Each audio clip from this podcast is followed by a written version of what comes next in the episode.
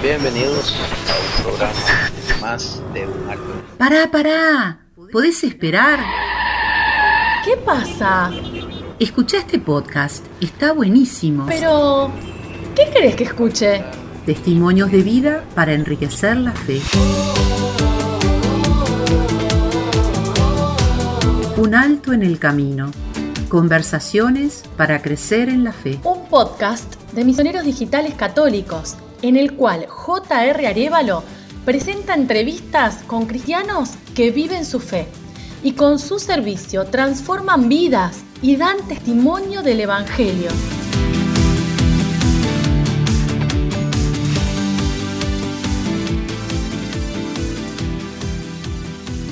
Bienvenidos a un nuevo episodio de su programa Un Alto en el Camino. Soy J.R. Arevalo y me encuentro en la grata compañía del padre Adolfo Granillo Ocampo. El padre es de la Arquidiócesis de Buenos Aires, Argentina, párroco de Nuestra Señora de las Nieves, especialista en Derecho Canónico y también trabaja en el Tribunal Arquidiocesano, abogado de profesión. Da clases en el seminario y además es un apasionado por la innovación en la educación, por la interculturalidad y por la pastoral digital. En Instagram cuenta con una base de seguidores de aproximadamente 22 mil personas que escuchan sus alegres mensajes en donde a través de posts coloridos y llenos de vida trata de llevar el Evangelio a este nuevo campo de evangelización. Un alto en el camino. Una charla sobre la fe. Padre, bienvenido a este programa. Qué alegría estar aquí contigo, José. Me encanta poder estar aquí y vincularnos con ustedes y con toda tu audiencia. Muchas gracias, Padre. Honrados de tenerlo y esperamos que no sea la, única vez que hablemos por este medio.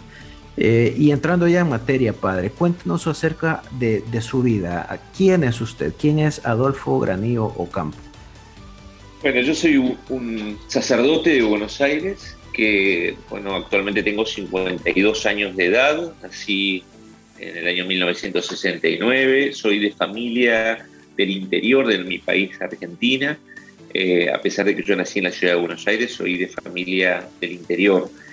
Siendo chico me fui eh, junto con mi familia a vivir a aquel lugar del interior donde terminé mis estudios secundarios y me vine a la ciudad de Buenos Aires a estudiar eh, Derecho en la Facultad de Abogacía para luego de cinco años recibirme de abogado mientras también trabajaba allí en los tribunales durante mis tiempos de estudio. Bueno, tengo una familia que está compuesta por, por mi madre, que vive, vive, gracias a Dios. Mi padre murió hace 12 años aproximadamente y tengo dos hermanas menores, una de las cuales tiene cuatro hijos, casada con cuatro hijos y vive en los Estados Unidos. Y otra hermana tiene mestizas y vive cerca de aquí de Buenos Aires. Somos una familia muy unida y muy grande. Tengo 30 primos hermanos por parte de mi madre y somos 17 primos hermanos por parte de mi padre. Así que es una familia grande que nos llevamos realmente muy bien y bueno, nos, queremos mucho y, y, fomentamos mucho la unidad entre nosotros. Actualmente soy eh, sacerdote aquí en Buenos Aires, como decía, tengo 20 años casi de sacerdote. Me ordenó sacerdote el entonces cardenal arzobispo de Buenos Aires, cardenal Bergoglio, actual Papa Francisco. Así que tengo esa alegría también de, tener eh, ese, ese signo en mí que fue su ordenación, la ordenación que él me confirió hace 20 años. Y eh, estoy luego de haber pasado por diferentes parroquias, eh, como sacerdote vicario parroquial y como párroco en alguna otra, ahora actualmente soy párroco de Nuestra Señora de las Nieves, que está en un sector oeste de la Arquidiócesis de Buenos Aires, la ciudad de Buenos Aires, que tiene la particularidad de ser una parroquia de barrio y al mismo tiempo tener un colegio inmenso, que es de hecho el colegio más grande que tiene la Arquidiócesis de Buenos Aires con 3.250 alumnos y un staff de unos 400 personas. allí en ese, en ese lugar, soy el párroco, soy el rector académico y, al mismo tiempo soy el representante legal, así que tengo un trabajo intenso, intenso, intenso. Me acompañan aquí en la parroquia dos vicarios parroquiales y tengo tres seminaristas surgidos como vocaciones de nuestra comunidad. Ese es más o menos mi panorama, si puedo resumirlo en pocas palabras como para que tengan una idea de quién soy. Bueno, pocas palabras, pero muchísimos alumnos, padre. 3.200 alumnos bajo su cargo. Es, eh, se oye dantesco, honestamente. claro, pensando en que, en que mucha de la responsabilidad y de las decisiones de educación de estos muchachos pasan por sus hombros, ¿no? Eh, es un trabajo bueno, creo que tiene como tres trabajos de tiempo completo, padre. Es impresionante que le quede tiempo para, para aunque sea eh, eh, sentarse a tomar un mate, que por ahí he visto que también, que también es fan del mate eh, y veo que, que, no tiene una copita que vi por ahí en su Instagram que de repente podría haber causado algún tipo de, alboroto, ¿verdad? Me, guardo el nombre del club de fútbol para no hacer más alboroto. totalmente, totalmente, Y, bueno, padre, habiendo ya estudiado Derecho, eh, cuéntenos de dónde nace esta vocación por el sacerdocio, cómo es su llamado. Un alto en el camino, testimonios para crecer en la fe. Bueno, resulta que mi familia es una familia católica de, bueno, de siempre y me han educado en la fe católica desde que era chiquito. Así eh, mis, padres me fueron educando, fui de hecho a colegios católicos cuando era chico y, eh, y, bueno, así fui creciendo, fui recibiendo los sacramentos y así me fui formando. Cuando llegué al tiempo de los estudios universitarios, como muchas veces ocurre con los jóvenes, no era una persona que me involucrase demasiado fuertemente en ese momento con las cuestiones de fe, aunque conservaba el hábito de ir a misa los, domingos. Así que ese era mi único contacto y gracias a Dios ese contacto estaba todavía. ¿no? Y fueron pasando los años de la universidad, eh, donde viví eh, muchos momentos intensos y la verdad que me divertí bastante y la pasaba bastante bien, pero al mismo tiempo tenía una vida bastante superficial en muchos aspectos y a pesar de ello, trabajando y estudiando, fui pasando los años, aprobando las materias y al final me recibí de abogado. Resulta que cuando me recibí de abogado y después de, todos estos años de, de estudios y de diversión, me di cuenta que mi vida estaba un poco desprolija entonces dije, bueno, nada, tengo que ver qué hago con mi vida, que, cómo, cómo enfoco mi vida de un modo adecuado. Y así pensando en eso y en aquello, este, un día estaba por ir a misa el domingo a la parroquia donde iba habitualmente y me perdí el horario de la misa y fui a otra. Y ahí caí en una parroquia donde había un sacerdote joven que me gustó mucho cómo hablaba y qué decía y bueno, empecé a ir a ese lugar, esa parroquia simplemente como no me sabía vincular con un sacerdote, simplemente me, lo escuchaba y bueno, hasta que un día me inventé una excusa para que venga a bendecir mi casa. Y así fue como empecé a entablar un diálogo con él y le pregunté si es que había algo para hacer en la parroquia, me dijo que iba a haber un grupo de jóvenes y luego un grupo misionero. Y así que me involucré en un grupo de jóvenes y luego fui a participar del grupo misionero que iba a anunciar y ayudar a gente en un barrio muy carenciado de la ciudad de Buenos Aires, que nosotros les decimos villas. Este, eh, no sé cómo, cómo, cómo, le dirán allí en El Salvador, pero bueno, nosotros le decimos villa. Este es un lugar, un barrio muy marginal. Y allí me, me, me encontré con situaciones muy complejas, que yo sabía que existían, intelectualmente las conocía, pero nunca había tenido un contacto directo con ellas y viendo cómo, cómo, la gente me abría el corazón y al mismo tiempo me contaba sus penas y sus tristezas y las cosas que, que le hacían eh, tanto, que le, afectaban tanto en su vida, bueno, iba con mucha alegría y al mismo tiempo volvía muy cargado de todo ello, pero muy feliz. Y bueno, fue pasando el tiempo y bueno, vi también lo que los sacerdotes hacían en el lugar, cómo los sacerdotes acercaban a la gente a Dios y demás y al mismo tiempo veía como esto me iba provocando una alegría muy grande, profunda interior, que fui viendo que bueno, preguntándome si no me quería dedicar más tiempo a esto que tanto me estaba gustando. Y fue, eso creciendo, creciendo, hasta que me pregunté si es que no sería que, que me, me, quisiera dedicar totalmente a eso. Y así fue como, bueno, empecé un camino sintéticamente, ¿no? En el que fui eh, bueno, viendo, preguntándome y, chequeando y discerniendo, digamos, este, si que Dios me estaba llamando para algo más. Y así fue como en cierto momento me pregunté sobre la posibilidad del sacerdocio, empecé a hablar con este sacerdote, empecé a hacer un camino de discernimiento vocacional para ver si es que efectivamente Dios me llamaba a algo así o me llamaba a ser un cristiano comprometido en la vida laical, que también podía ser la opción, porque estaba también saliendo con una chica y bueno, estaba pensando también hacer un, camino matrimonial. Entonces, entonces empecé a discernir esas cosas hasta que finalmente dije, bueno, me tengo que sacar la duda y finalmente dije, bueno, entro al seminario, quiero entrar al seminario para chequear en ese discernimiento que es el seminario si efectivamente Dios me llamaba a eso.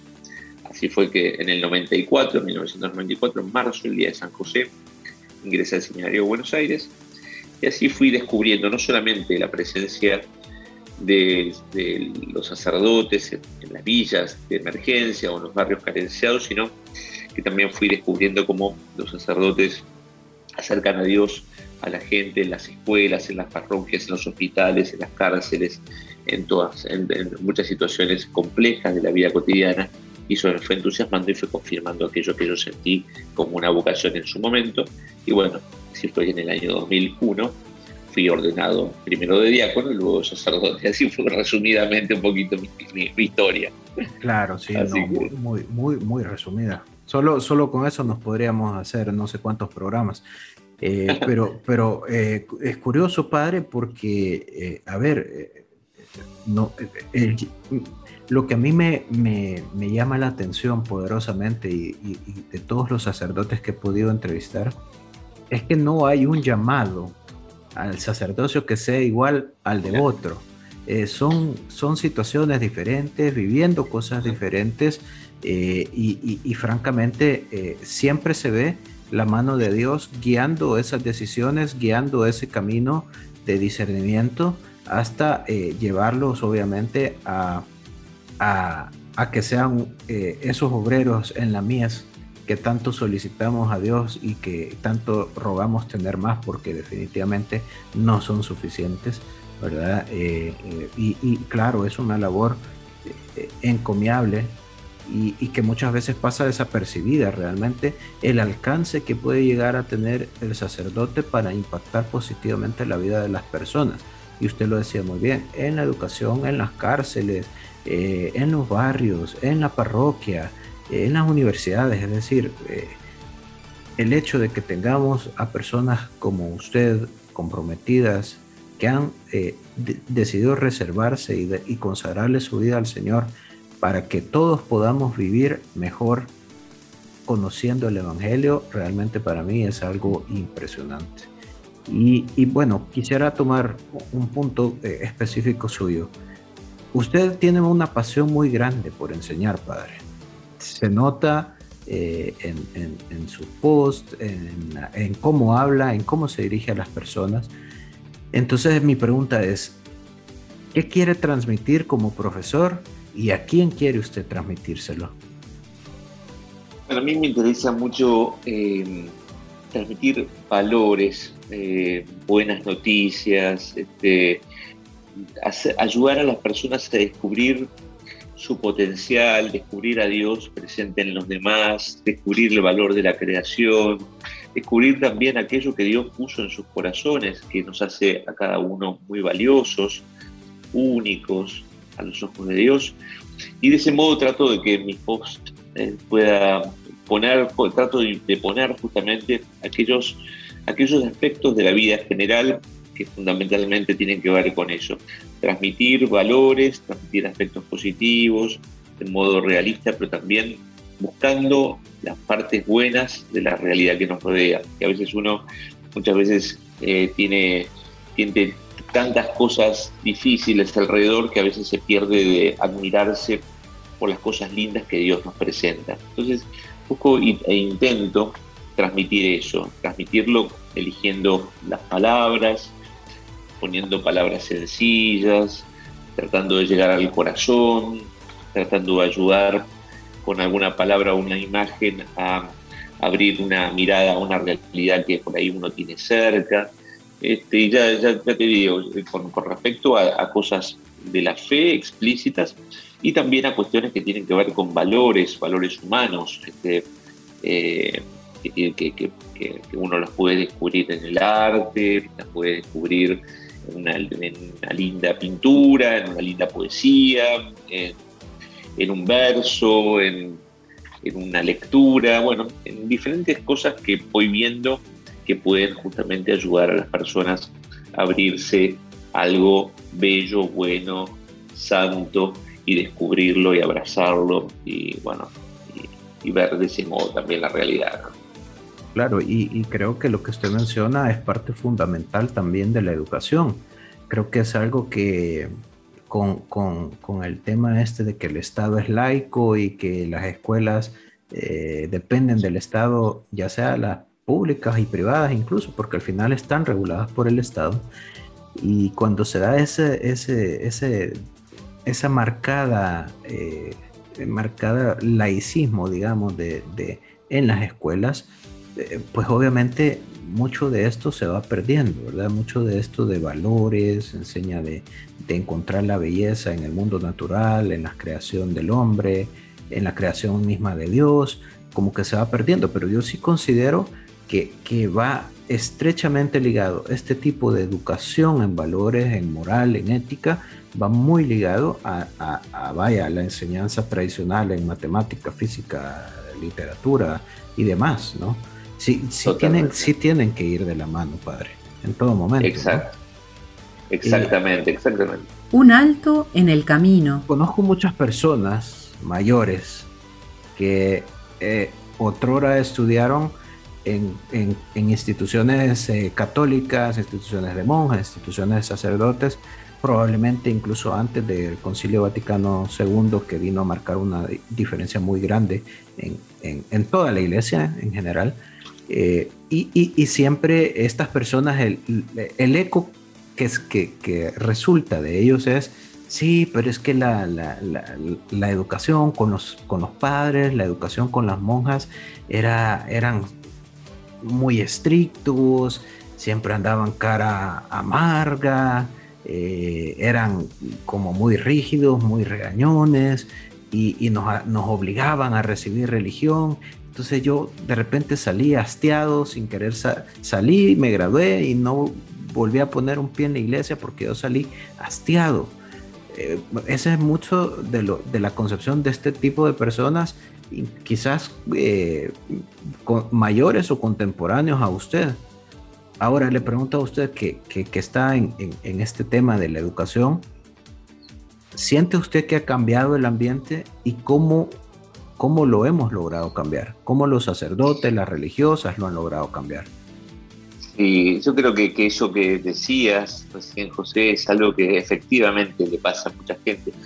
Primero porque, bueno, también el, registro histórico que uno tiene cuando mira hacia atrás en su propia historia, bueno, eh, vuelve atrás a esos momentos donde también culturalmente la sociedad era distinta, ¿no? Y tal vez los religiosos, los sacerdotes eran más, tal vez un poco más lejanos, pero también porque el modo de ser de la sociedad así lo, lo planteaba, ¿no?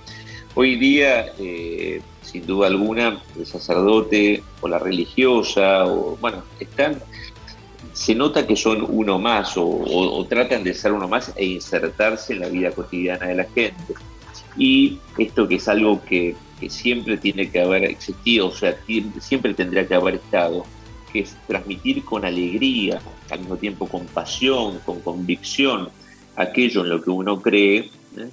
hoy me parece que, bueno, yo personalmente trato de hacerlo, trato de hacerlo cotidianamente para que la gente no vea una, cuestión de imposición de una, mirada, sino que vea algo que lo atrae por el modo como también uno lo expresa, que es realmente como alguien que está enamorado de aquello que transmite.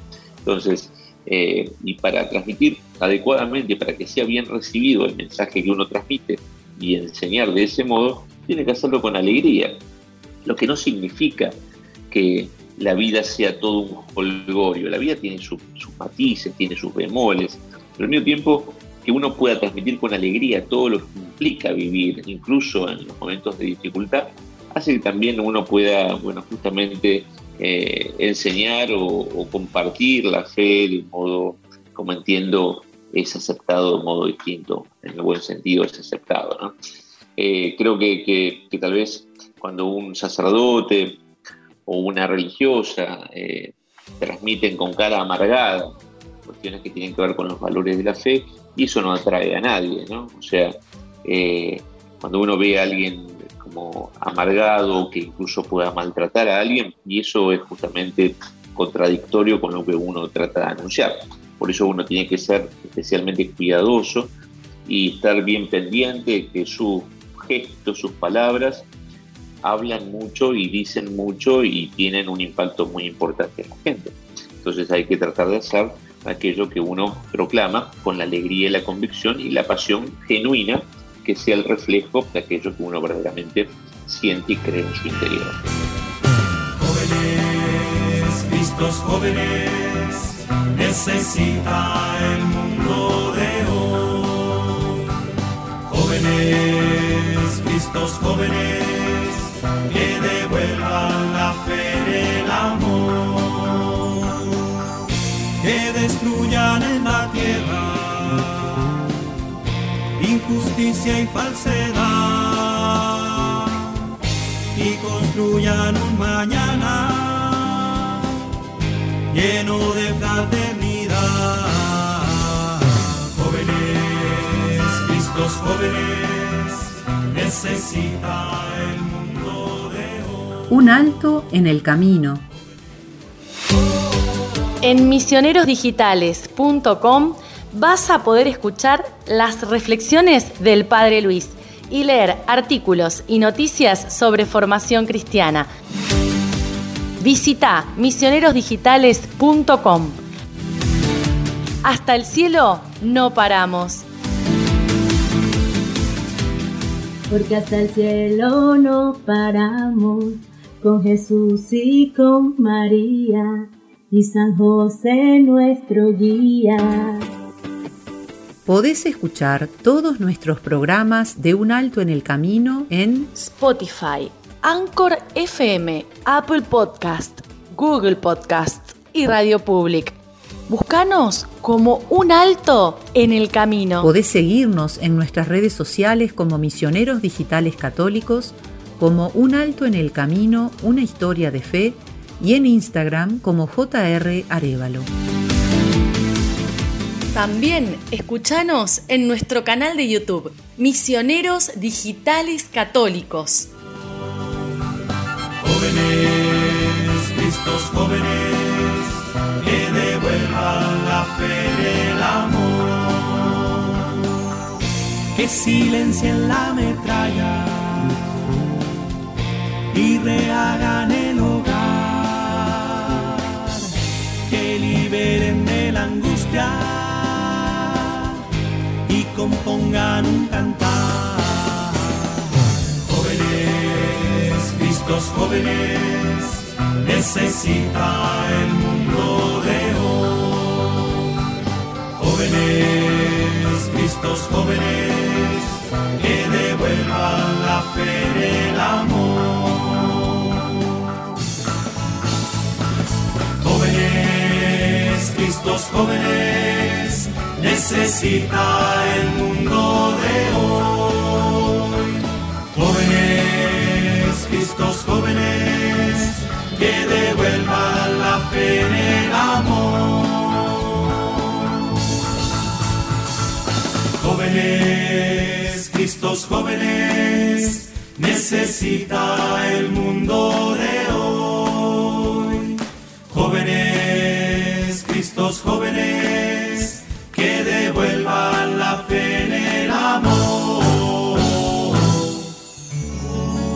Un alto en el camino. Conversaciones para enriquecer la fe. Seguimos en nuestro programa con el padre Adolfo Granillo Ocampo de la Arquidiócesis de Buenos Aires, párroco de Nuestra Señora de las Nieves.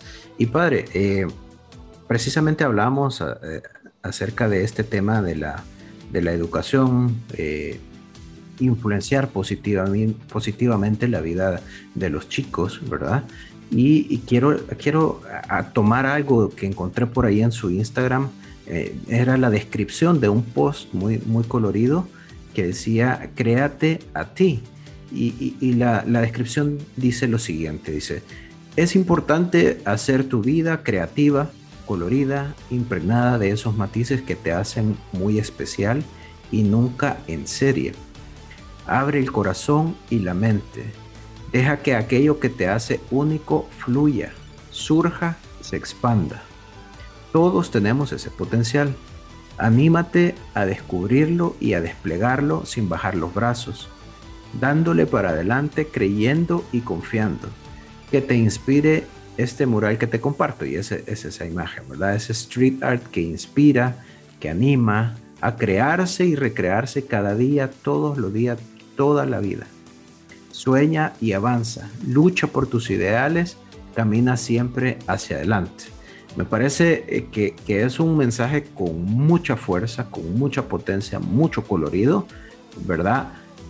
Pero cómo a ver, ¿cómo hacemos que este mensaje, que puede ser muy bueno, caiga en tierra fértil, en, la tierra fértil en, que Jesús mencionaba en su parábola? Porque especialmente hoy en esta sociedad, que, lo, que lo que pareciera importarle es la, satisfacción personal y donde la misma sociedad, sociedad eh, pone muy en el centro, más bien dice, la sociedad te dice, el centro de tu vida sos vos. Y, alrededor de, lo que vos querés ser, de lo que vos sentís, de las, tus necesidades, todo tiene que girar alrededor de eso.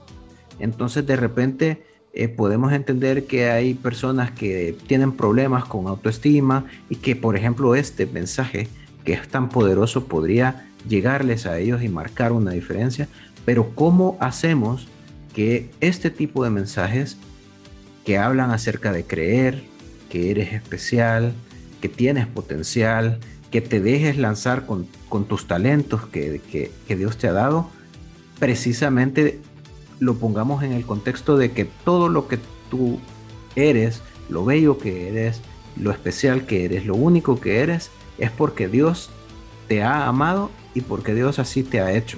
¿Cómo podemos hacer ese, para mí, punto de quiebra importantísimo entre sí sos tú, pero no tú por ti mismo, sino que tú por quien Dios es? ¿Cómo lo hacemos? Exacto.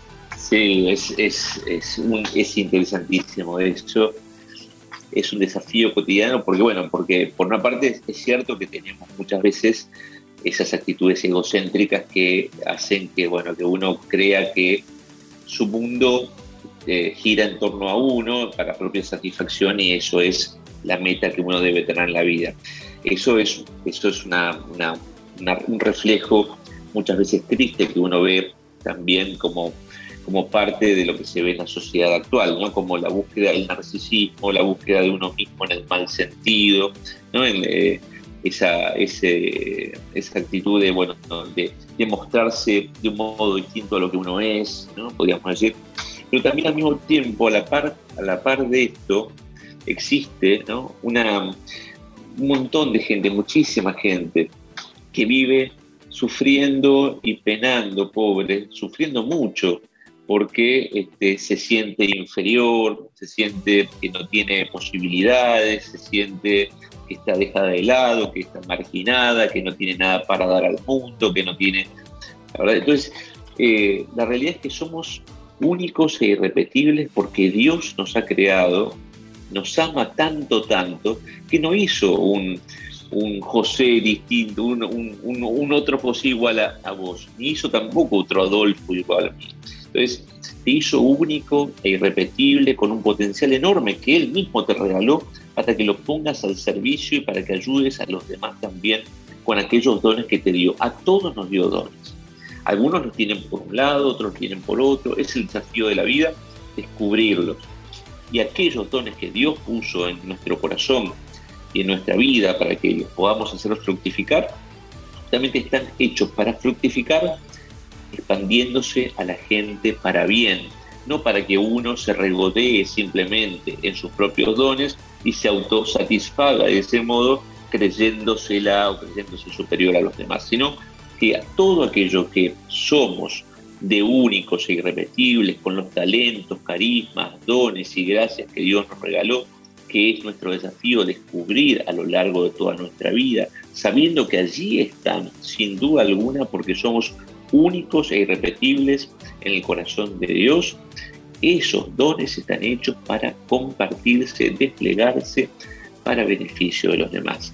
También por eso uno tiene que descubrirlo, no ahogarse en sus penas cuando uno cree que no sirve para nada, porque sí servís para mucho, siempre ahí está tu potencial, tenés mucho que descubrir de vos, mucho potencial y mucho color en tu vida que está llamado justamente a desplegarse para ser compartido y alegrar la vida de tantas otras personas que te rodean. ¿eh? Entonces, dejando de lado el egoísmo egocentrista que muchas veces en algunas personas puede tentarlos a simplemente mirarse el ombligo, como decimos en criollo, ¿no? y regodearse en las propias eh, realidades que lo hacen a uno vanidoso, dejando de lado eso, que eso es un trabajo que el que tiene esa cruz debe tratar de, corregir justamente para, para que no le gane la vanidad, sino que pueda eso transmitirlo a los demás como también un carisma y un servicio para, para los demás.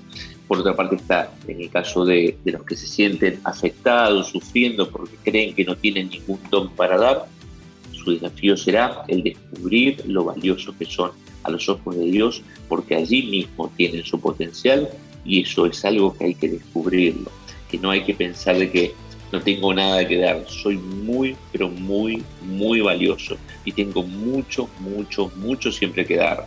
Y por eso me tengo que alegrar porque Dios me ha hecho, me ha creado y ha soñado en mí, ha soñado conmigo desde su eternidad, nos ha regalado la vida, nos ha puesto aquí para que podamos fructificar justamente y podamos alegrar nuestra propia vida y la vida de los otros. Un alto en el camino, testimonios para crecer en la fe especialmente hoy, que, la vida pareciera tan acelerada, eh, como que de repente nosotros agarramos el automático, ¿verdad? Y todas las cosas que hacemos, las hacemos casi que mecánicamente, pensamos desde la mañana esta lista de cosas que tengo que hacer, estos objetivos que tengo que cumplir, y, le damos, pues, le damos, le damos, le damos hasta que logramos salir. Y, y así lo hacemos día con día, con día, con día hasta que de repente nos caen nuestros 15 días de vacaciones y hemos ahorrado lo suficiente para ir aquí, para ir allá y creemos que con eso vamos a despejar la mente, vamos a recargar baterías y vamos a seguir en lo mismo. Pero lo que la vida nos está enseñando es que hay un montón de gente insatisfecha, infeliz, estresada, con enfermedades, eh, consecuencia del mismo estrés en, que, en el que vivimos, que cuando, cuando el cuerpo no aguanta, el cuerpo se manifiesta y muchas veces de forma negativa en este tipo de enfermedades cardiovasculares, diabetes, eh, no sé, cuánta otra enfermedad, ¿no? Cánceres de repente. Entonces, lo que usted nos dice respecto de reflexionar, que no todos servimos para todo, pero todos servimos para algo, que Dios nos ama y que, y que tenemos un valor, ¿cómo podemos encontrar esos espacios de reflexión en la vida tan agitada que muchos de nosotros llevamos? Y mira, es, también es un desafío, ¿no? Porque es cierto que la vida contemporánea hace que uno esté permanentemente eh, agitado o o sin capacidad de, hacer silencio interior, de, tener una mirada hacia adentro, de frenar un poco. Y tenemos que hacer ese esfuerzo, porque si no nos arrastra una corriente tremenda que nos deja simple, simplemente vacíos de todo. Y eso no es algo que nos va a ayudar nunca. Entonces tenemos que tomarnos el tiempo también, hacer silencio interior. Por ejemplo, en esta época, en esta época de, la primavera, que bueno, que uno puede salir a la calle, ver cómo florece una flor, cómo cómo los colores cambian. Poner, poner la mirada también, el corazón en la, en la contemplación de lo, de lo que uno ve también, de la, de la creación, y en eso también frenar y poder reflexionar sobre el sentido más profundo, cómo estoy llevando mi vida. La vida, si es que uno está permanentemente agitado por todas las preocupaciones que la vida cotidiana nos da y que son ciertas muchas de ellas y que son objetivas, pero si uno simplemente se deja llevar por eso y una cosa se engancha con la otra y con la otra y con la otra, terminamos vaciándonos muy profundamente y terminamos secando nuestra vida interior y nos terminamos justamente encontrando con que nuestra vida es un sinsentido.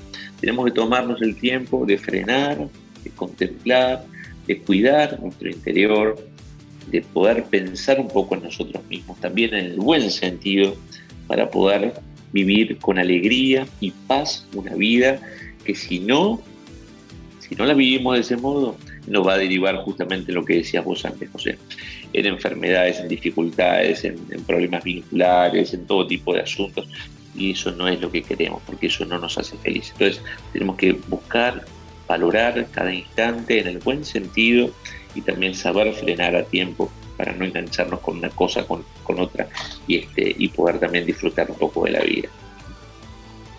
Bueno, ahí está. Palabras muy sabias, padres, realmente que nos, que nos hacen reflexionar, que nos hacen hacer ese alto en el camino, ¿verdad? Y es precisamente eso, el llamado pareciera que tenemos que trabajar en nosotros mismos y a veces a eso, eso a la gente le puede dar pereza y, preferiría seguir así en el automático con las consecuencias que, eso nos puede traer, ¿no? Exacto, exacto. Exacto. Fíjate que muchas veces mucha gente es eh, su afán de lograr, eh, o sea, terminan pasando su vida destinándole la gran mayoría de su tiempo a cuestiones laborales, a cuestiones de búsqueda de progreso económico, cuestiones de, cuestiones de progreso profesional, y por ahí descuidan lo más importante, eh, descuidan su interior, su familia, sus vínculos. ¿eh? Entonces, esas cosas que finalmente son donde uno encuentra la felicidad también, este, y digamos, hay que, hay que tomar conciencia de que hay que cuidarlas mucho, que son las cosas más valiosas, porque eh, lo demás eh, es pan de hoy, hambre de mañana, eventualmente. Este, lo que vale, en todo caso, es aquellas pequeñas cosas que uno también puede disfrutar y puede hacer que uno viva verdaderamente muy, muy feliz en el mejor de los sentidos de esa expresión. Claro, definitivamente, padre. Y, bueno, quiero tocar otro, otro punto que me parece muy interesante respecto de cómo usted se, se autodescribe y es acerca de la interculturalidad. Usted dice eh, es que es un apasionado por la interculturalidad. Háblenos acerca de este término, a qué se refiere y sobre todo cómo lo pone usted en acción. Bueno, yo creo que el mundo es un mundo muy diverso, donde, digamos, hay gente que piensa de modo distinto, que convive con nosotros en nuestra misma casa común que es el mundo, ¿no? Y uno tiene que, si quiere hacer de este mundo un mundo mejor, un mundo en paz, tiene que aprender a conocer a los demás, animarse a conocer a aquel que piensa distinto, animarse a conocer a las otras culturas también, poder descubrir la riqueza, lo bueno, lo bello que hay también en los demás y en su modo de vida. Y por ese motivo, para poder vivir de ese modo, valorar, valorar mejor a las personas que piensan distinto, construir el diálogo que nos lleva a la paz, eh, etcétera. Yo trato en mi realidad propia, como, como, ser humano y también en mis responsabilidades que tengo sobre otras personas, trato de alentar ese conocimiento para despejar todos esos temores que a veces son como esos fantasmas que nos impiden acercarnos a los otros ¿eh? y de ese modo al conocer a las personas que son distintas a nuestra manera de, ver la vida, tratar de seguir construyendo pacíficamente, positivamente, un mundo que siempre es un desafío de construirlo y mejorarlo. Así es, por ese motivo, que a mis estudiantes, por ejemplo, les propongo hacer experiencias tanto dentro de nuestro país como fuera de él para poderse vincular con personas, realidades y modos de ser muy distintos a los propios, de manera que ellos puedan acercar sus propios valores, escuchar y ver los valores de los demás, hacer la mejor combinación y sacar la mejor versión de ellos mismos.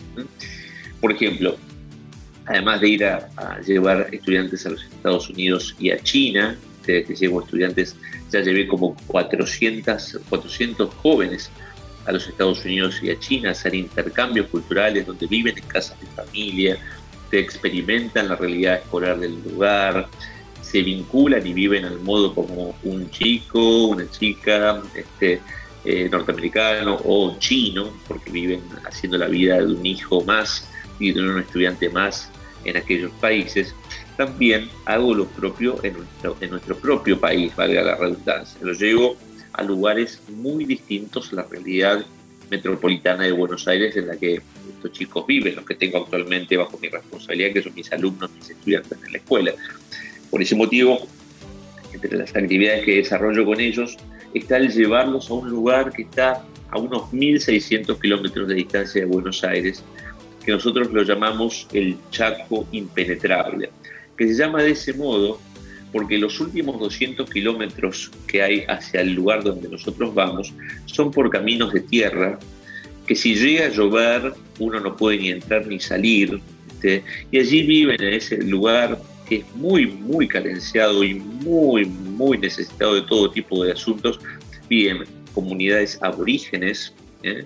de las eh, de los aborígenes huichís, eh, que también se los conocen como matacos, este, y también viven gente criolla, que viven sin luz, sin gas, sin agua, este, tomando agua de los charcos, eh, bajo un calor increíble, este, sin ningún tipo de confort de aquellos que en Buenos Aires estamos habituados a tener, por ejemplo.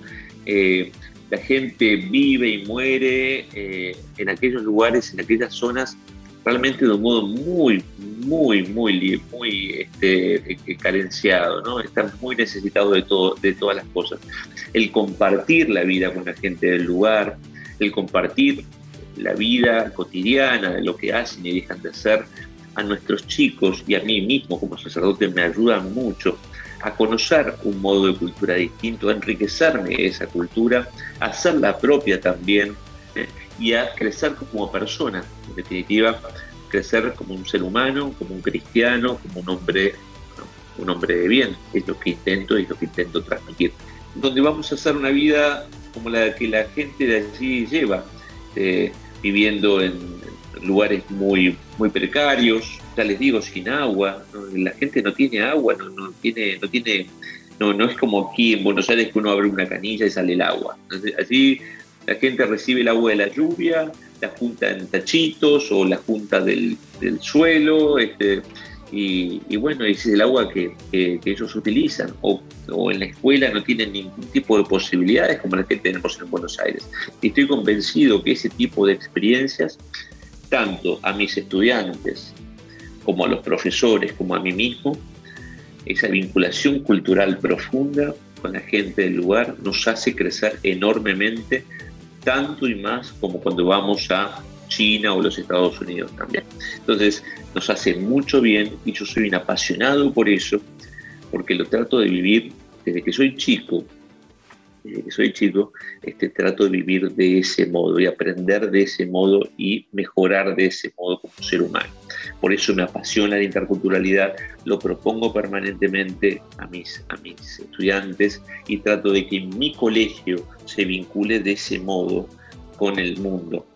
Por eso también, además de, de vincularlo de este modo con el Chaco Impenetrable y otros lugares, recibo gente de diferentes lugares del mundo, de los más variados que existen, para enriquecer la vida de nuestros estudiantes y de nuestra escuela con la comprensión de las otras culturas para unir a nuestros propios valores y sacar nuestras mejores versiones. Claro, y, siempre se ha dicho popularmente que, tendemos, tendemos a tenerle miedo a lo que desconocemos, ¿no? Eh, mucho de este tema de la xenofobia pasa por eso, precisamente, Padre, por desconocer qué piensan otras culturas, cómo viven día a día, cuáles son los problemas que enfrentan. Y creo que en el nivel más básico, eh, finalmente, siempre que, existen este tipo de encuentros, nos damos, nos damos cuenta que, son más las cosas que, nos unen como género humano a aquellas que nos pueden dividir en, en cuestiones tan arbitrarias como dónde naciste, o cómo es el clima eh, donde vos vivís, ¿verdad? Entonces, eh, yo creo que es un esfuerzo importantísimo. También creo que de repente redes sociales enfocadas en, o haciendo buen uso de las redes sociales también se podría lograr muchísimo de esa interculturalidad de la que usted habla. Pues nada más, eh, este es un ejemplo, este conversatorio que estamos teniendo es un ejemplo, una persona de El Salvador entrevistando a una persona de Argentina eh, en un programa que está siendo escuchado alrededor del mundo. Gracias a Dios hemos podido llegar a lugares como, como Irak, Filipinas, eh, en Europa, y, eso, eso habla mucho acerca de la necesidad que tenemos de interrelacionarnos, no solo con personas de nuestra misma eh, cultura, país y raza, sino con el resto de, personas que, como usted bien decía, habitamos esta casa que tenemos en común. Eh, quizás para ir cerrando, padre, e, e, este tema de la interculturalidad, ¿de dónde le nace a usted este, este, este pensamiento o cómo es que usted eh, realiza que, que esta labor es importante? Un alto en el camino. Conversaciones para enriquecer la fe. Bueno, yo desde que soy chico, soy chico, recibí en mi casa eh, gente de otros lados para hacer una experiencia y luego fui voluntario en organizaciones que justamente trabajan sin fronteras, más allá de las fronteras geográficas de nuestro propio lugar. Y eso a mí me entusiasmó mucho porque aparte vi en mi vida personal muchos frutos y vi en la vida de otros muchos frutos.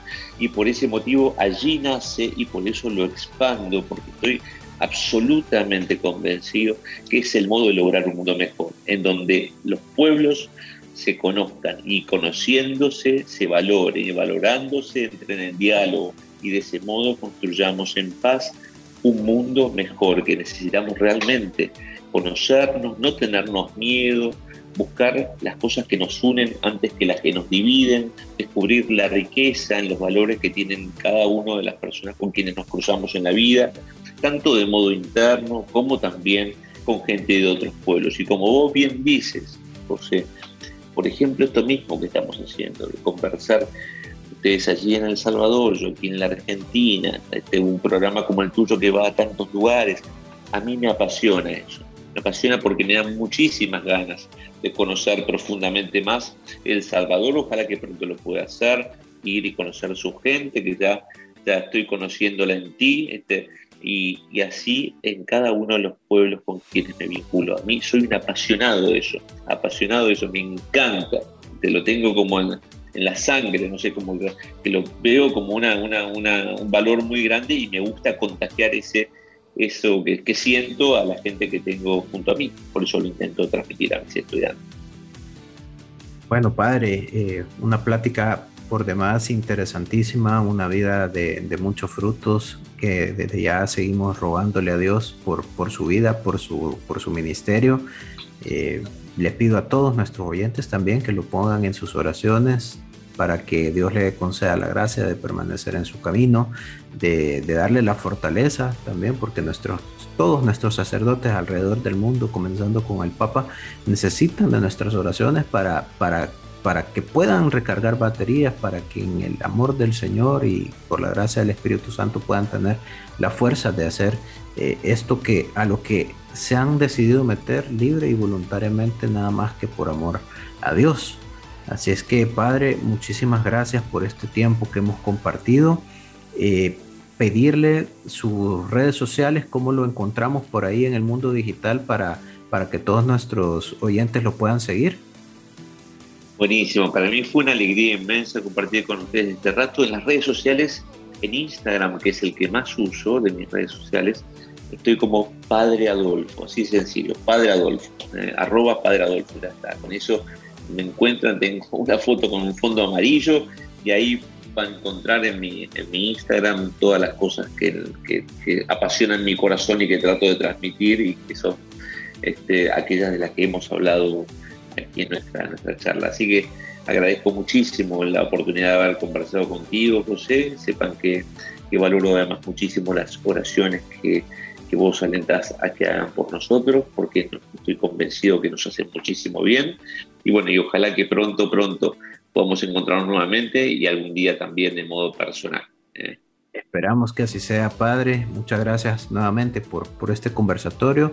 Muchas gracias a todas las personas que nos han escuchado en este programa y nos volveremos a encontrar pronto en el abrazo de Dios. Gracias, Padre.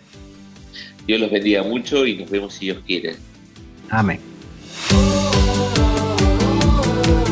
Hasta aquí llegó un alto en el camino. Ahora podés continuar en tu caminar. Nos encontramos en el próximo programa con otra historia de fe.